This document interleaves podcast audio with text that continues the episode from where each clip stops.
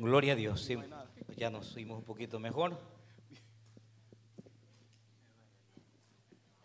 Y sean todos bienvenidos, hermanos, a la casa del Señor. Eh, dice acá, recordar a los hermanos que están en crecimiento espiritual. Todos aquellos que están en crecimiento espiritual pueden pasar. Ya está ahí el hermano encargado, eh, el maestro de este día, para los que están en crecimiento espiritual. Así que eh, sean todos bienvenidos. Eh, dice acá también, bienvenida Eva Elizabeth, que Dios la bendiga. Eh, nuestra hermana Betsy me dijeron que está por acá también, que Dios me la bendiga. Y está, nos alegra de verla. Gloria al nombre del Señor. Dios la bendiga a la sierva. ¿Verdad? Esta es su casa. Aleluya. Y nuestro hermano Josué Guzmán también me decían que está por ahí. Que Dios lo bendiga también a él, a su esposa. Sean todos y cada uno de ustedes bienvenidos. Vamos a ir eh, buscando la palabra del Señor para eh, leer la segunda carta del apóstol Pablo a los Corintios. Segunda carta del apóstol Pablo a los Corintios. Y este quería eh, realmente hermanas y hermanos y amigos, pues no tuvimos oportunidad el domingo pasado por la actividad que tuvimos, pero eh, créanme que estamos muy agradecidos, ¿verdad?, con todos, con el Ministerio de las Hermanas y eh, con todos aquellos hermanos que el día, ah, bueno, hace dos domingos, pues eh, Dios nos permitió estar cumpliendo un año más de vida y agradecemos realmente a cada uno de ustedes sus oraciones y también a aquellos, pues, ¿verdad?, que ahí se llegaron a darnos alguna bendición material también. Créanme que de todo corazón lo recibimos y que Dios me los bendiga grandemente este, siempre esperamos de ustedes sus oraciones y todas sus bendiciones. Eh, un día, un día una hermana me dice, hermano, me dice, usted usa, yo ni sé ni qué loción era, hermano, porque yo de marcas y todo eso no sé nada. Pero me dice, hermano, eh, eh, este, usted usa tal loción, no sé, le dije, a lo mejor, mire qué fino el hermano. Momento, le dije yo. A mí los hermanos me visten, le dije yo. Y así, así se lo dije, de verdad. Yo rara vez compro algo. A mí mi esposa me compra y, los hermanos. Así que si me veo en zapatos o me veo en la loción, es porque los hermanos son finos. Yo le dije, de marcas no sé nada. Me pongo lo que me pongo y, y ando con cuestiones. Nunca he andado con esas cuestiones. Eh, y, realmente eh, sí, es una bendición porque si me ve con zapatos, es gracias a la bendición de ustedes mismos, hermanos, y este, que el Señor realmente sea el que eh, derrame sobre ustedes mucha y más grande bendición, ¿verdad? Que la que nosotros podemos realmente darles. Nosotros sembramos la parte espiritual, y dice la Biblia, pues que también es bueno que el pueblo, también, así como recibe el espiritual, pues también de parte de lo material. No lo digo yo, lo dice en la Biblia. Y si a usted no le gusta, arranque esa parte de la Biblia, hermano, y viva feliz. Pero eso sí, hay de aquel que quitare, dice la palabra, a este libro santo de Dios. Vamos a leer capítulo 3. Y este Hoy sí vamos a empezar la palabra, hermanos.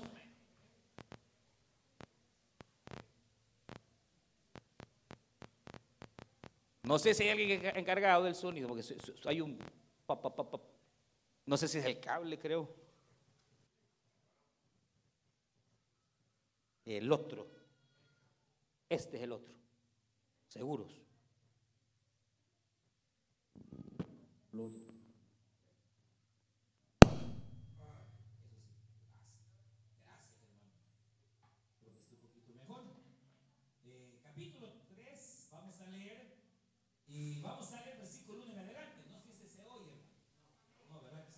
Que no se oye. Eh, me oigo yo sí muy bien, pero... ¿Se oye? Hoy sí, gloria a Dios.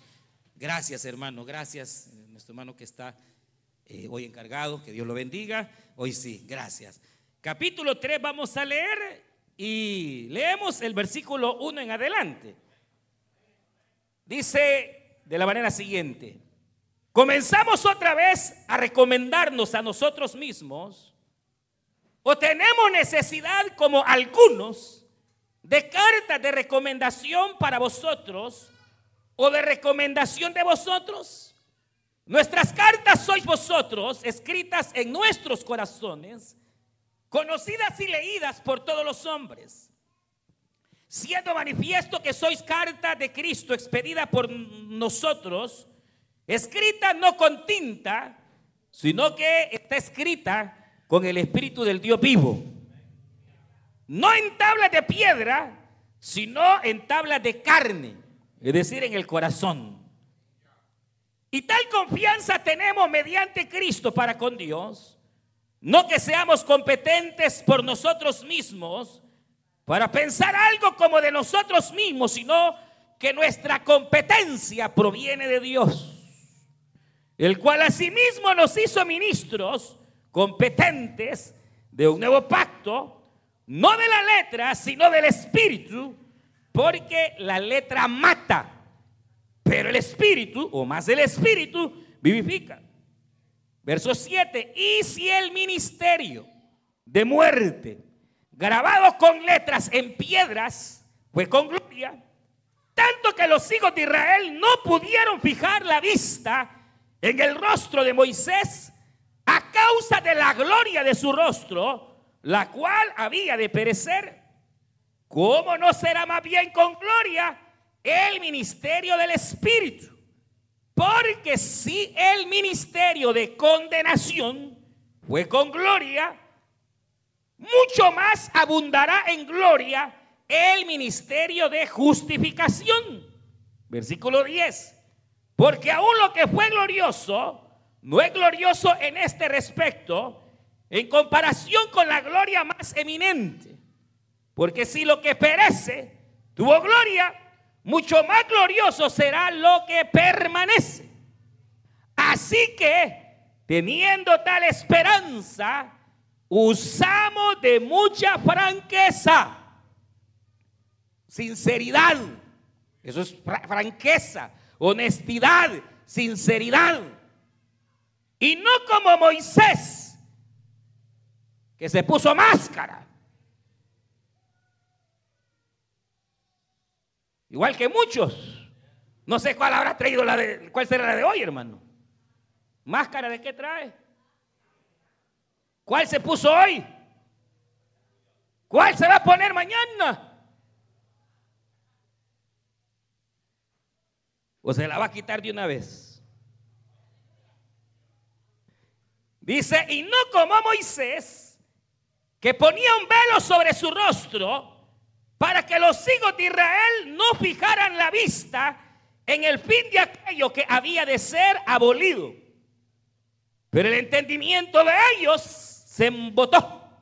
Porque hasta el día de hoy, cuando leen al antiguo pacto, les queda el mismo velo no descubierto, el cual solo Cristo puede quitar. Diga gloria a Dios. Y aún hasta el día de hoy, cuando se lee a Moisés, el velo está puesto sobre el corazón de ellos. Pero cuando se conviertan al Señor, diga gloria a Dios. Pregúntele al que está a su lado. ¿Y usted ya se convirtió al Señor? Pregúntele. Pregúntele. ¿Usted ya se convirtió al Señor? Porque dice, pero cuando se conviertan al Señor, el velo se les quitará. Porque el Señor es el Espíritu. Diga conmigo, ¿dónde está el Espíritu del Señor? Allá hay libertad y a su nombre. Versículo 18, leámoslo todos. Por tanto, nosotros todos mirando sin máscara a cara descubierta, como en un espejo, la gloria del Señor, somos transformados de gloria en gloria en la misma imagen, como por el Espíritu Santo, divino, maravilloso de nuestro Dios. Levante sus manos, diga gloria a Dios. Vamos a orar, Padre nuestro que estás en los cielos, te damos gracias porque tú nos permites venir delante de tu presencia en esta hora. Queremos, Señor, darte gracias por la oportunidad de alabarte, de glorificar tu nombre. Y ahora que hemos de meditar en tu palabra, queremos rogarte que tú nos hables, Señor. Habla cada vida, cada corazón. En el nombre de Cristo te lo rogamos. Que tu palabra no vuelva vacía, sin antes hacer una obra especial, Señor, en cada vida, en cada corazón. Espíritu Santo, manifiesta tu poder y háblanos en esta hora. Y a ti daremos siempre honor, gloria y alabanza desde ahora y para siempre. Gracias Cristo, gracias Espíritu Santo, y que tu palabra no vuelva vacía. Te lo rogamos Señor. Amén y amén. Gloria a Dios. Pueden tomar su asiento.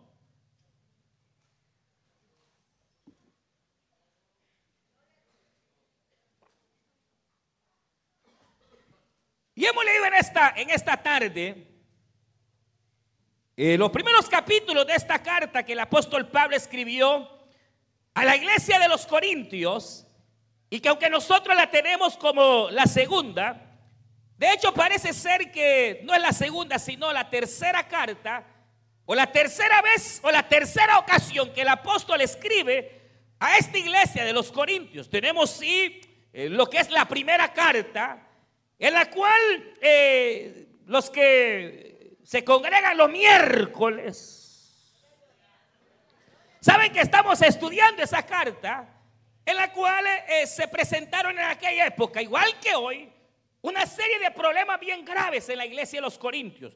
Una iglesia muy bendecida, una iglesia que tuvo la bendición de recibir el derramamiento del Espíritu Santo de una manera muy especial, pero que en algún momento comienza a, retroceder y, la mayoría de los miembros de aquella congregación comenzaron a tomar actitudes carnales, empezaron a pelearse, hoy ya no se pelean, antes se peleaban los hermanos, eh, empezaron a tomar eh, ciertas actitudes que realmente llegaban a perjudicar el testimonio que la iglesia estaba dando. Habían hermanos que no se hablaban, gente peleándose, otros hermanos ahí eh, cometiendo pecados feos dentro de la iglesia.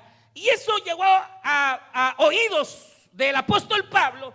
Y es cuando escribe su primera carta, que es una carta dura, es una carta bien disciplinaria, correctiva, pero que realmente, gracias a la misericordia del Señor, esa carta vino y provocó cierto cambio en la mayoría de los cristianos. Muchos de ellos se conciliaron, muchos de los que se debían volvieron a devolver lo que se habían agarrado.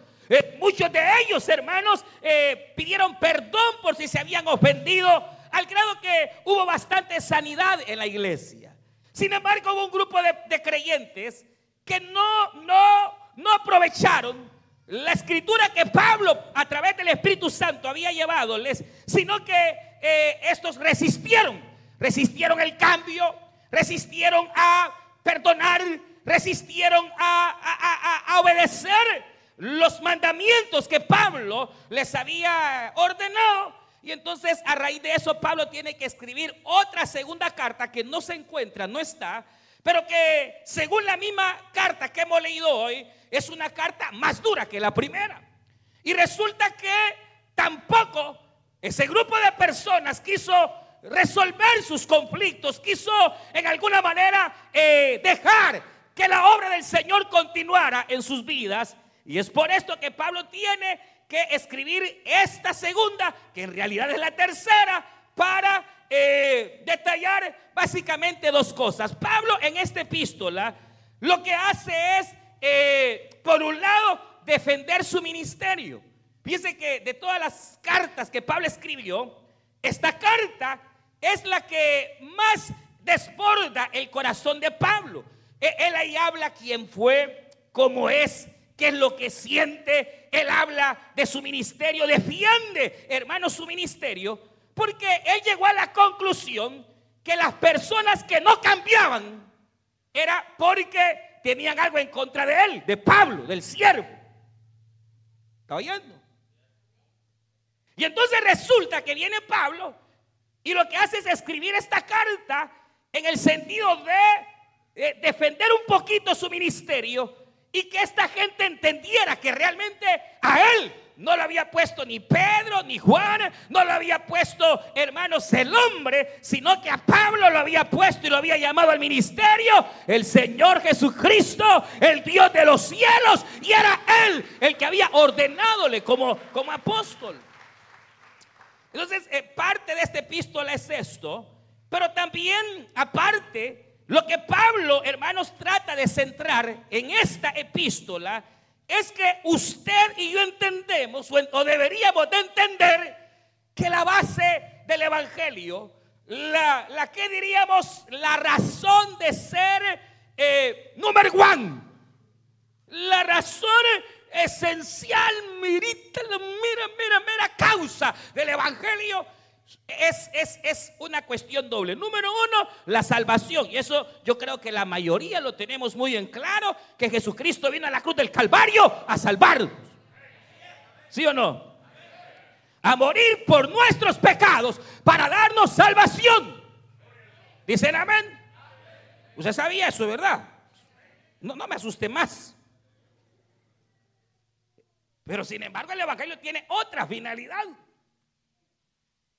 Y, aunque el Evangelio trae grandes beneficios, aunque el Evangelio trae grandes beneficios, aunque el Evangelio trae grandes beneficios, aunque el Evangelio trae grandes beneficios, podríamos resumir su finalidad en dos, la salvación y la transformación. La idea de que el Evangelio llegó a nuestra vida es que cambiamos. El día en que Cristo apareció en nuestros caminos hubo un cambio. Por eso esta epístola también se le conoce como la epístola de la transformación. Es ahí donde usted va a encontrar segunda de Corintios capítulo 5, verso 17. Dígalo conmigo. De modo de modo que si alguno está en Cristo, nueva criatura es. Las cosas viejas pasaron y todas son hechas nuevas.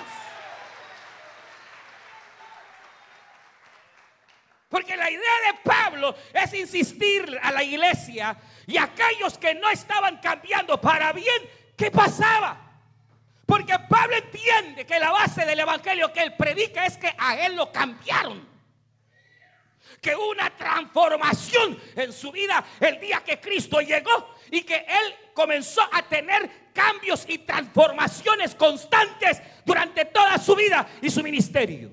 Es decir, si usted ve a Pablo 30 años antes de ser el gran apóstol o lo ve 30 años después, no se parecen, no son la misma persona. Él es muy distinto.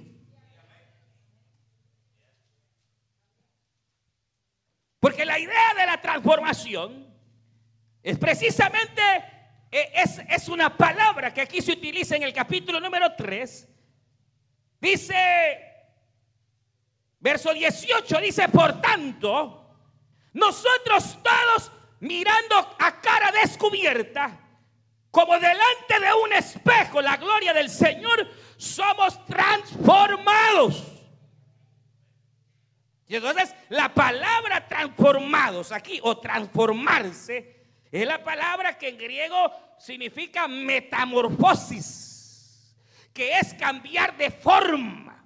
Y que la manera quizás más... Eh, eh, ¿qué diríamos más fácil de entenderla? Es tomando la comparación de la mariposa. ¿Usted ha visto alguna vez la mariposa antes de ser mariposita, mariposita de mil colores? Es un gusano feo, repugnante. Es un gusano que se mueve en la tierra, peludo, a veces hasta con unas pullas todas raras, que miren, solo dan ganas de tronársela. No sé si a usted le dan nervios, pero, pero, pero, pero son una cosita, no, no, no, no, no es algo bonito, es algo, no, no, no es feo, eh, eh, eh, va en la tierra, come tierra, está en la tierra, Pero de repente, hermano, un día se le cambia el cerebro y entonces pasa que empieza a irse en una planta, empieza a ser un pequeño capullito, capullito, capullito y de repente queda encerrada en un capullo. Ya no sé cuánto será, si semanas o meses, qué sé yo. De repente el capullo se abre y aquel, aquel gusanito medio feito, aquel gusano así que da un poquito de ñañara, de repente sale con unas alas tan preciosas. De a la tierra para entonces volar y surcar los aires.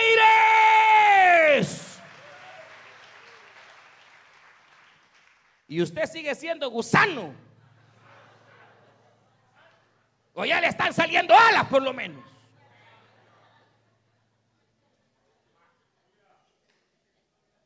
Porque si es cierto que cuando uno viene del Señor uno es un gusano, es un arruinado. Pero cuando viene el Señor y va teniendo tiempo en el Evangelio, le van saliendo alas. Dios lo va transformando a uno. Hermano, vamos cambiando de nuestra manera de pensar, va cambiando nuestra manera de sentir, va cambiando nuestra manera de ser. Y el cristiano cambia cambia su carácter, va cambiando su temperamento, va cambiando muchas áreas de la vida. No es un proceso de la noche a la mañana, pero es un proceso, como dice la misma escritura, que el caminar del cristiano es como la luz de la aurora que va de aumento en aumento hasta que el día es perfecto.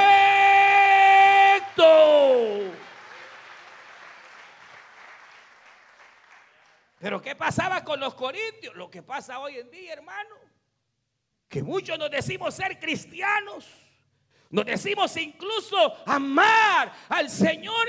Pero cuando se trata de la metamorfosis que está pasando en nuestra vida, no hay cambio.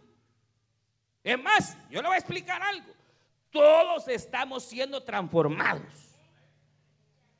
La, vida, y yo le he enseñado esto, la vida no es estancamiento, todos estamos cambiando, usted está cambiando. Que no lo quiera reconocer es otra cosa, pero la vida, la vida va cambiando, hermano, usted lo sabe. Veas en el espejo y empieza a ver que la pata de gallina, que como el pata de gallo, y que una canita, y que sí.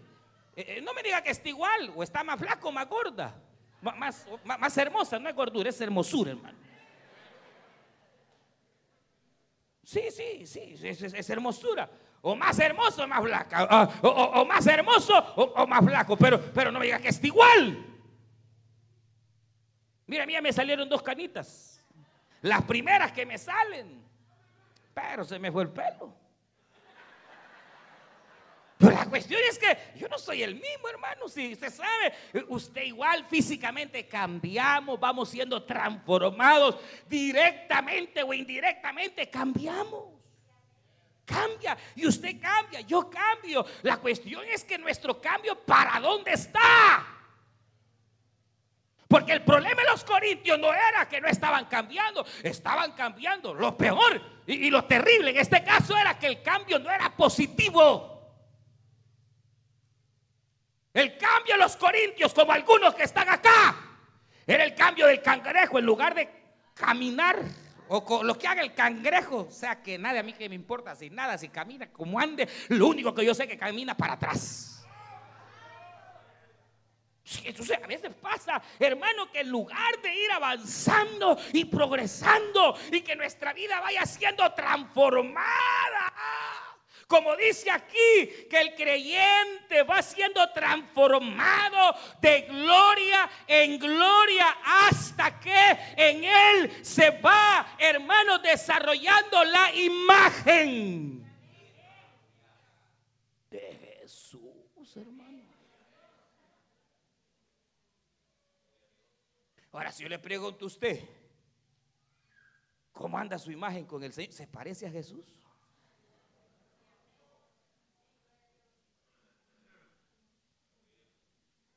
Así como el Señor era humilde, igualito. ¿Se parece usted? Eh, yo me estaré pareciendo al Señor, estaré en mi vida, por lo menos un poquito, o, a quién se parece usted? A mi tata, pues, ¿cómo era su tata? Violento, áspero. Su madre la aguantó tanto que hoy su mujer está aguantando lo mismo. Es que mire, es tremendo porque esa es la idea del Evangelio, no es solo la salvación, si la idea del Evangelio es que el Evangelio cambia a la gente, la hace diferente. Antes probablemente usted era un amargado que, hermanos, era, era odioso sentarse al lado suyo. Pero supone que hoy ya no es odioso. Se supone que hoy en su casa lo quieren. Antes no lo aguantaban. Hoy sí lo quieren. Esperan que llegue. Porque va a llegar el hombre que ama a Dios. El hombre que aprendió a amar. El hombre que anda gozoso, feliz. Que aunque vengan las pruebas, el gozo no se le va. Y aunque el diablo se le levante, se mantiene en gozo y esperanza. Porque sabe que su mirada no está aquí en la tierra. Su mirada está en el cielo. La, cuestión es, eh, ¿está hablando usted más, más parecido a cómo hablaría Jesús? ¿O está igual hablando ya peor que su compadre, malcriado, con el que anda? Las películas que se echa. Lo que usted hace, lo que yo hago, ¿será que en mi carácter, en mi temperamento, en mi vida se refleja la imagen del Señor?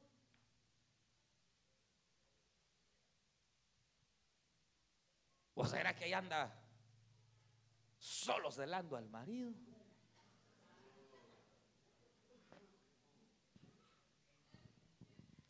Hablando de la hermana, de una cosita, así un escándalo. ¿Cómo, cómo, cómo está? Y, y, bienvenidos a esta hermosa tarde a la iglesia Palabra Viva. Aleluya. Diga gloria a Dios, hermano.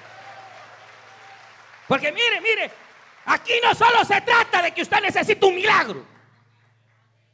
No se trata solo de que eh, eh, cuando hoy que no tiene y está bien fregado anda ahí viendo que le saca el Señor.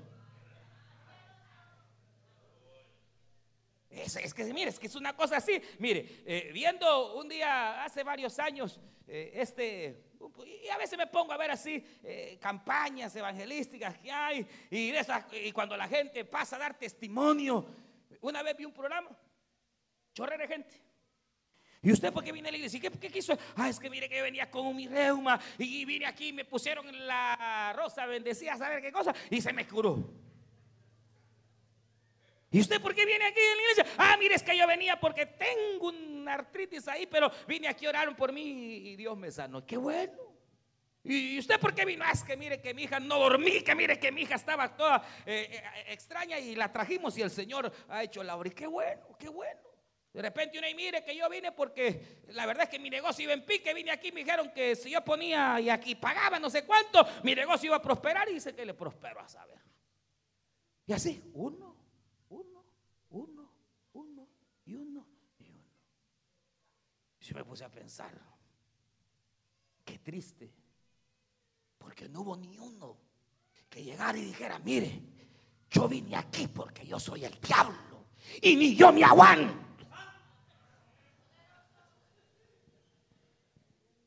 Yo vine aquí porque ni yo me aguanto. Ya me dejó mi mujer y esta otra que tengo también me va a dejar porque no puedo conmigo mismo. Y a mí me han hablado de un evangelio que cambia, que transforma, que hace nuevas criaturas. No, pues sí, pero, pero, pero el problema, oiga, el problema es que nadie, nadie da testimonio así. Tú el testimonio es que venía coge y me, estiraron la pata. Que venía no sé qué y, sordo y ya, y qué bueno, qué bueno, pero no es esa la finalidad. ¿De qué sirve que te arreglen el riñón si vas a seguir igual de pícaro? ¿De qué sirve que le arreglen el oído, que le pongan el hueso roto que anda si lo va a ocupar para seguir siendo lo que es? Por eso el Señor a, a la gente que lo buscaba, Él hacía los milagros, pero no les prestaba mucha atención, hermano. Y un día un día el Señor predicó así algo que no le entendió y la gente lo sintió muy fuerte. Porque la gente quiere mensajes bien suavecitos. Con el, sí, sí, así bien, bien suavecito, ¿verdad? Eh, con chocolate y, que, y dulce, más dulce, hermano, y que no le digan sinvergüenza. Y que no le digan la verdad. Y el Señor un día habló un mensaje un poco mero fuertecito y dijo algo que la gente no entendía. Y entonces eh, eh, el Señor eh, siguió su camino y mucha gente comenzó a irse de la iglesia. Y Pedro le dice, Señor, la gente se está yendo. Tu palabra es muy dura, Señor. La gente se va. Y el Señor le dijo a Pedro, ¿y qué te quieres ir tú también? Lárgate. Y Pedro le dijo, Señor, ¿a quién iré si solo tú tienes palabras de vida eterna?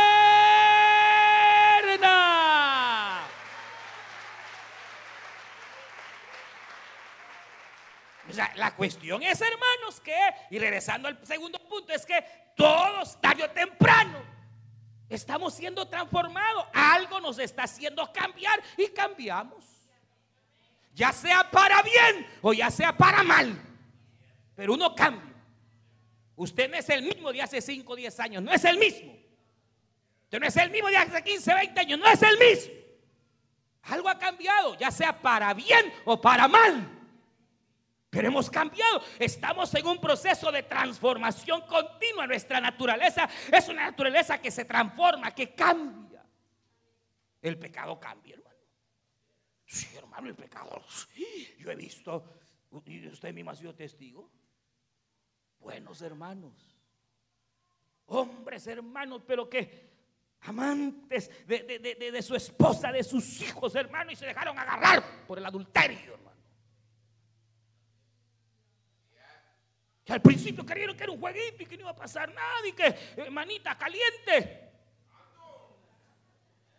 Y véame bien, oiga.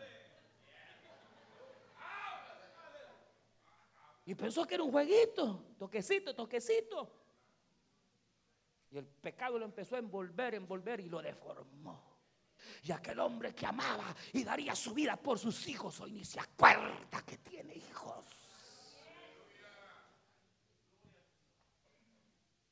El pecado transforma. Buena muchacha era, buen muchacho era. Y empezaron los vicios a entrar. Empezó la marihuana a entrar. Educado era. Y hoy es un peludo hermano que se cambió el pecado, cambia. Transforma y no lo hace para bien, lo hace para mal, porque la Biblia dice que la paga del pecado es la muerte, mas la dádiva de Dios el Padre en Jesucristo es vida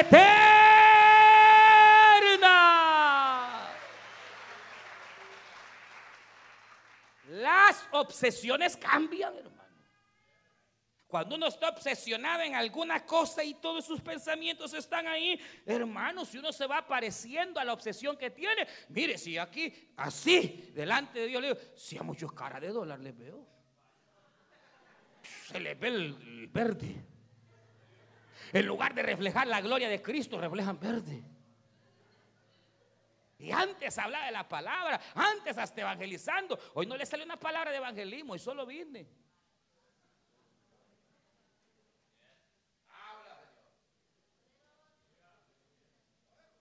Porque de todas maneras, de que va a cambiar, usted va a cambiar. De que yo voy a cambiar, yo voy a cambiar. Usted también. La cosa es para dónde.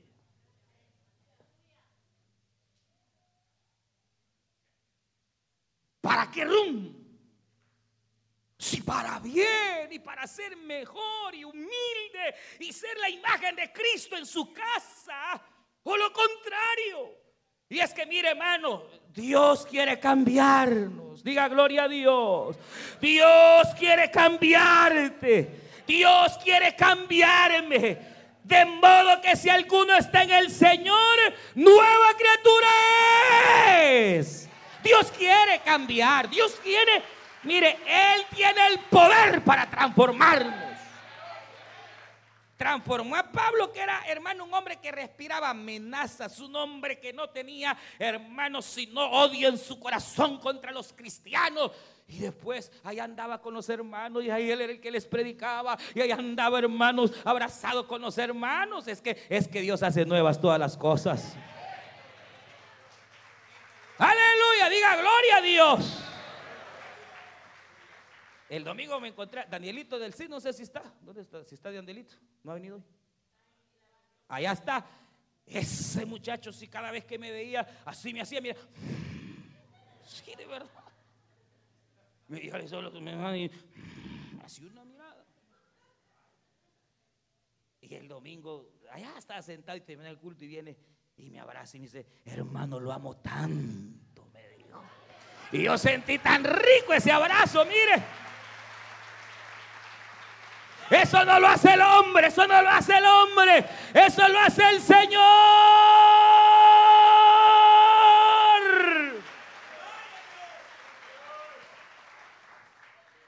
Pero hay un problema en esto, hermanos, en cuanto a la transformación que Dios quiere hacer, en cuanto al ser transformado y no para mal, sino para bien. Y el gran problema es lo que aquí Pablo establece en el capítulo número 3.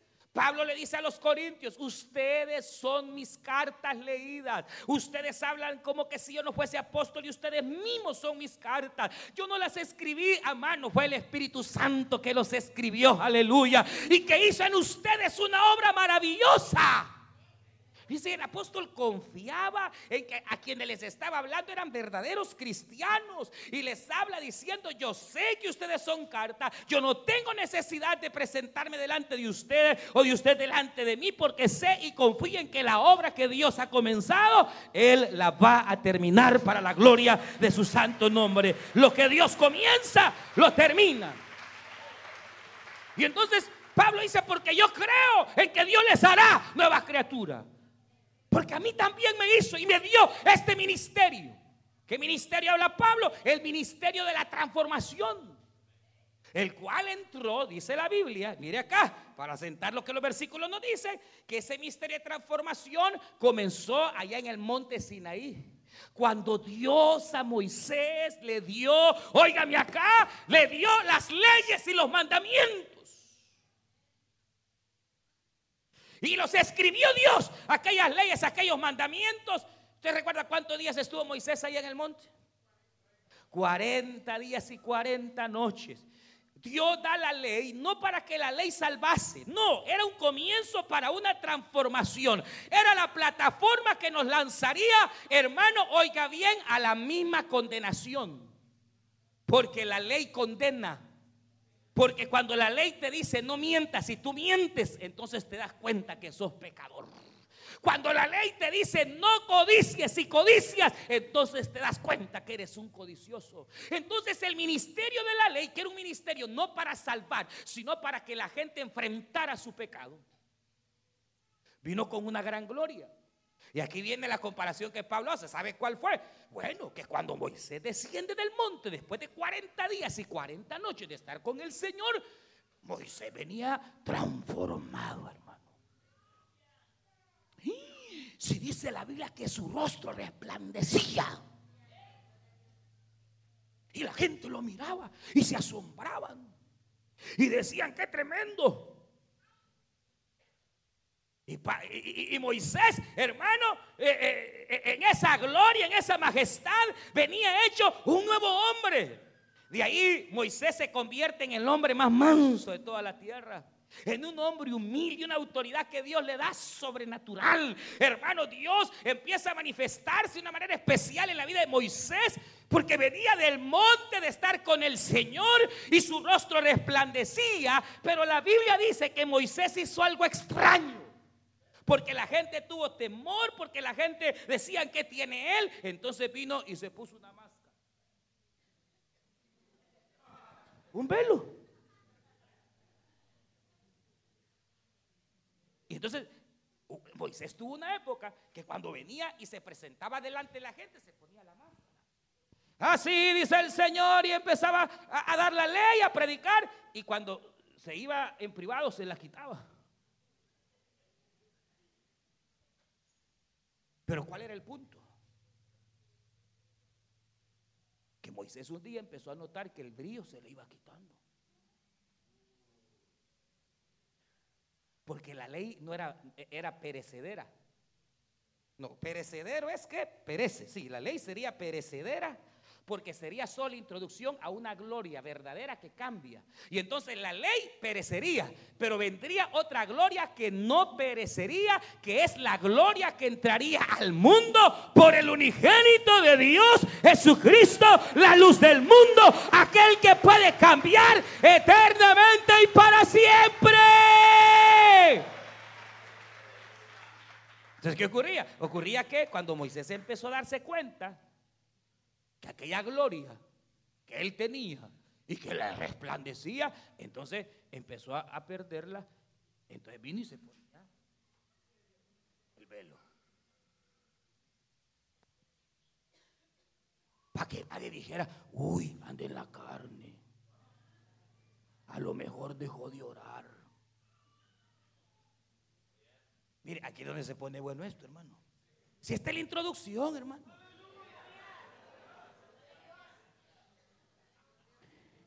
Por eso dice, nosotros no somos como Moisés. Nosotros debemos utilizar franqueza. Porque sabe cuál es el problema. ¿Por qué Dios muchas veces no nos transforma? Porque nos metemos máscaras.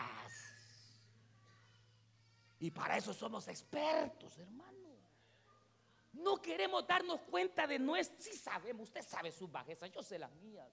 Usted sabe las mañas que tiene. Ah, no tiene, claro que mañoso.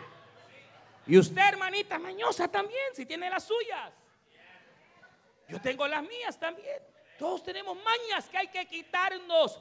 Pero la única manera de quitarnos es siendo francos, siendo sinceros, reconociendo nuestro estado. Moisés cuando vio que la gloria se le iba quitando, ¿Sabe qué tenía que hacer Moisés? Usted sabe la respuesta. ¿Qué tenía que hacer Moisés? ¿Qué tenía que hacer? ¿Qué tenía humillarse? ¿Pero qué tenía que hacer? ¿Qué tenía que hacer? No, es que es que si no me dice aquí seguimos.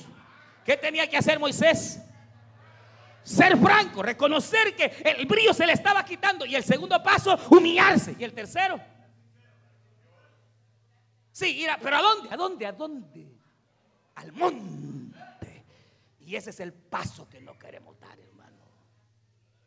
Si es que somos tan sinvergüenzas que entre más cerquita me quede la iglesia, no importa, aquí se alaba. ¿Cómo que aquí se alaba? No quiere venir al monte. Porque no quiere que le hablen la verdad. Y por eso, hermanos, hay ese evangelio tan terrible que hay hoy. Porque cada loco viene se enoja con el pastor, pone su ranchito por ahí y ya dice casa del Señor. ¿Cuál Señor?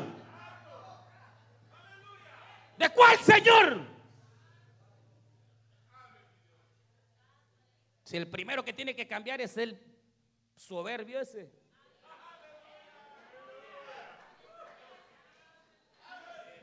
Pero es es terrible. La cuestión es que Moisés tenía que pagar precio otra vez, irse al monte otra vez, donde estaba la presencia de Dios y donde Dios le había transformado. Pero entonces Moisés dejó la franqueza y usó un velo. Para que no se den cuenta las hermanas, ¿qué van a decir? Uy, si paso a reconciliar medio cuarde. Somos expertos, hermanos, en poner máscara, ponernos máscara. Y no solo nosotros, hermanos. Nosotros cuando nos ponemos máscara hacemos que nuestros hijos también se vuelvan mascarados. Ahí vienen los hijos del santo enmascarados.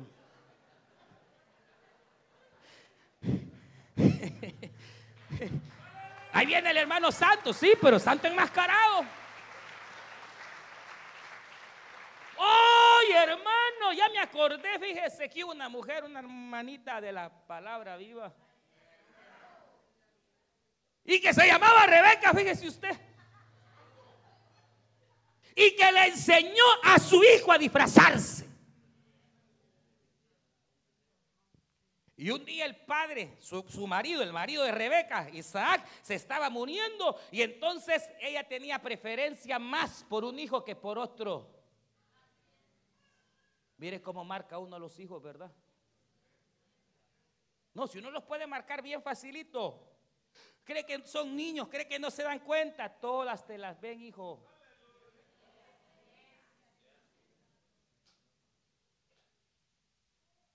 Y viene Rebeca y lo que hace es, como ella prefería a su niñito Jacob y se está muriendo su marido, le dice, te voy a disfrazar.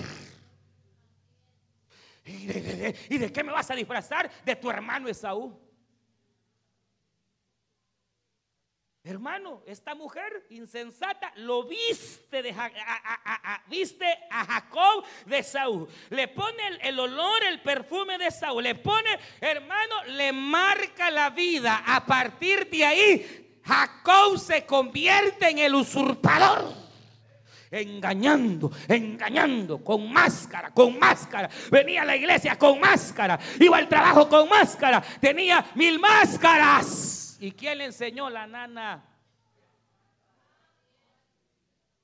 No, si no es bien fácil marcarlo. Va con el marido y ya viste a la fulanita. Ay, sí, a mí me cae mal. Y de repente en el parqueo viene la, fulanita y, y, la niña, el niño que ha venido oyendo cómo usted se está hartando al hermano. Ay, hermanita chula. Ay, se queda.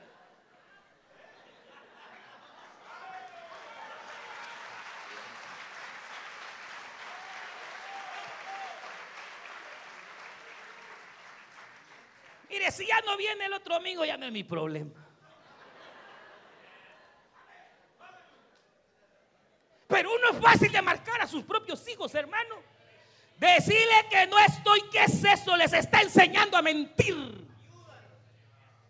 Les está enseñando que hay situaciones en la vida donde hay que mentir, hay que engañar. Los está enmascarando. Y después viene el llorar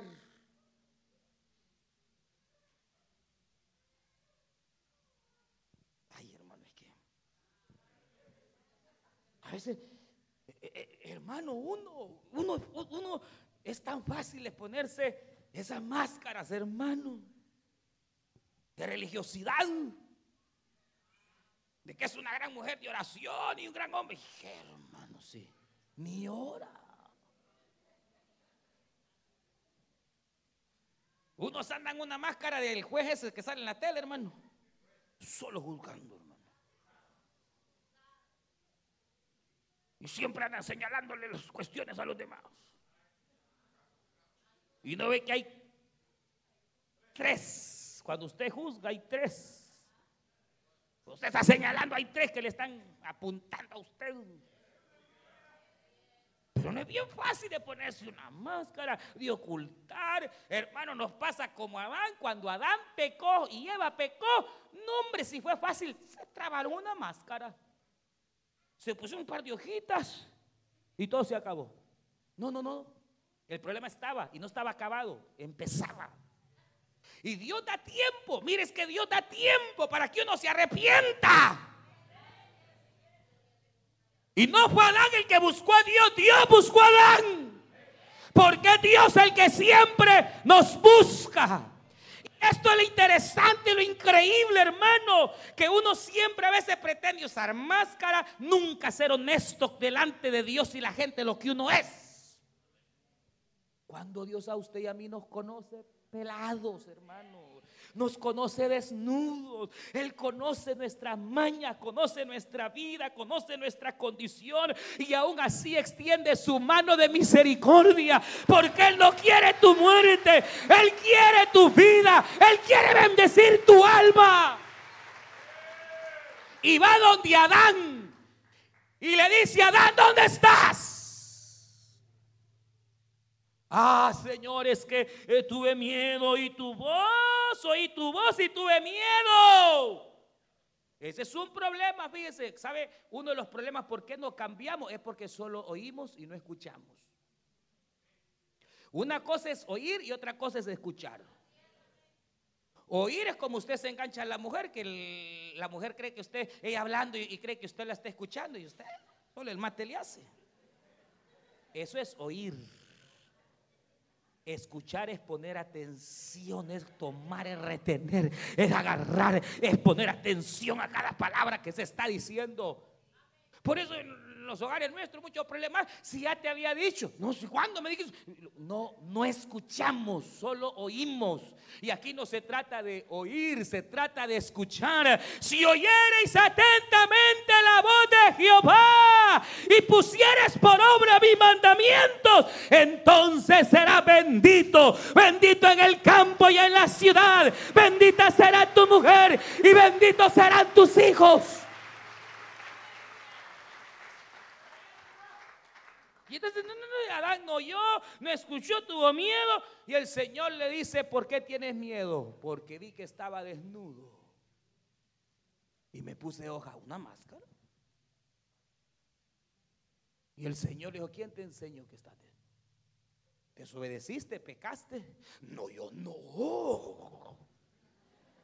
¿Cómo, Señor? Por eso la franqueza es clave, hermano. Para que uno cambie su carácter hay que reconocer, tiene que reconocer.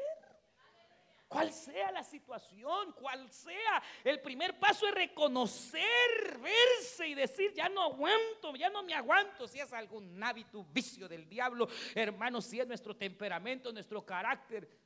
Mire, mire, mire, mire, mire. Paciente ha sido su mujer.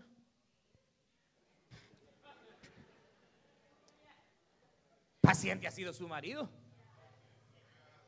Y ojalá Dios le siga dando paciencia, pero cualquiera se puede cansar.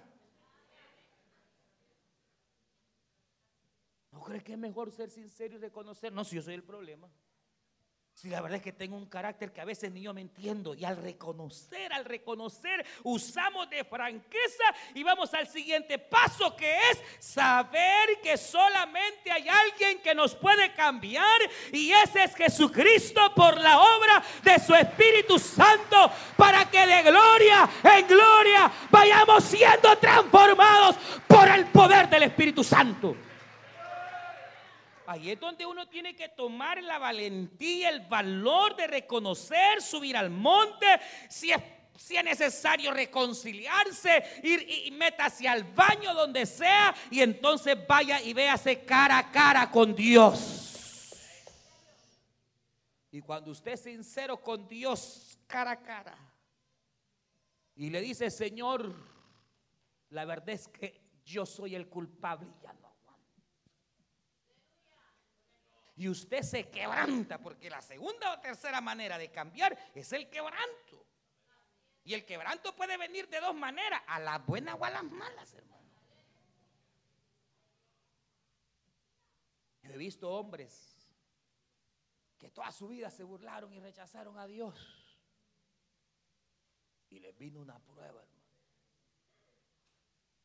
Que cuando están ahí en la cárcel, ahí están temblando y están invocando el nombre de Dios. ¿Por qué tener que esperar, hermano, un hospital, un cáncer, algo que venga a golpear tu alma? Porque mira, hay gente que es solo así. Y el problema de este es que cuando Dios ha puesto la mirada en ti, Él te va a hacer cambiar a las buenas o a las malas. Pero la obra que Él ha comenzado la va a perfeccionar. Y si usted sigue siendo un soberbio, un orgulloso, un petulante, tenga cuidado. Dios quiere cambio, Dios quiere que cambies. Y la manera es reconociendo. Mire, hermano, es que hoy eh, eh, el evangelio que se ofrece bien, bien, bien sencillo. Tan, tan, tan terrible está la cosa ya no se reconoce quién es cristiano. Más en el caso de las mujeres. Si hay mujeres que dicen que son cristianas, pero se visten igual que una prostituta, hermano.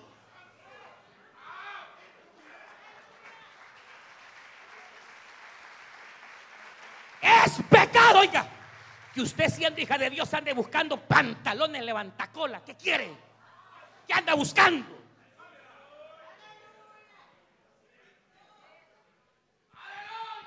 Porque hasta en la manera de vestir uno debe demostrar si de verdad tiene piedad en su corazón, hermano. Y yo no estoy hablando que tampoco ande ahí todas como que la niña Florinda. No, no, no. Tampoco. Pero sepa cómo vestir, como una hija que habla de piedad y ama a Dios. Sea sincera, hombre. Señor, ayúdame, me gusta enseñar mis atributos si no es bueno.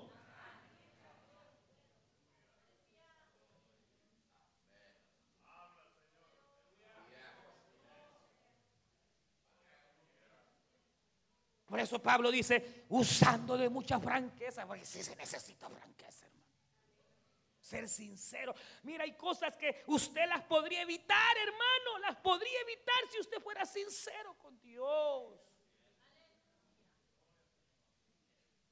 Hace, dando una consejería, hace unos,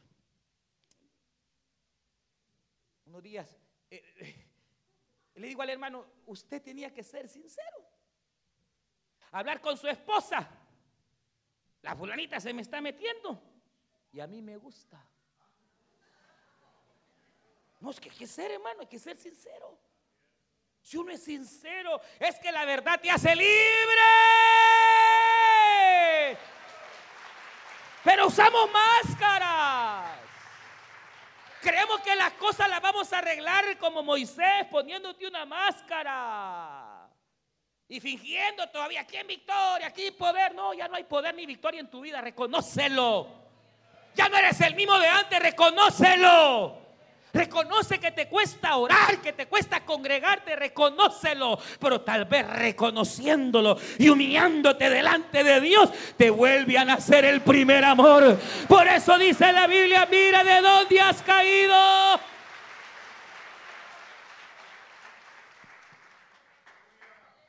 que el Evangelio es de cambios, hermano.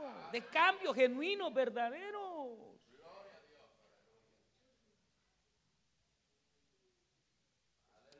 Que se levantaron, vamos a orar, pues. Cierre sus ojos.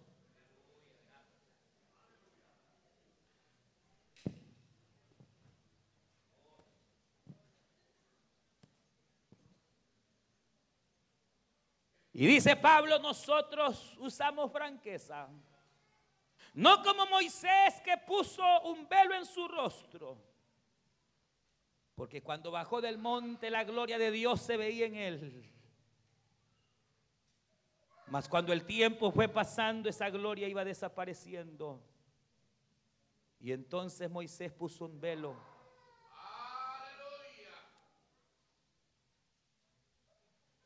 Por eso dice Pablo que la verdadera transformación viene cuando tú eres franco delante de Dios.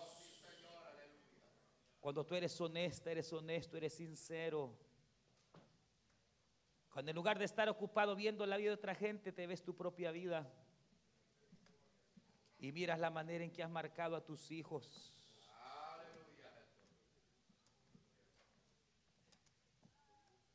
Que aquí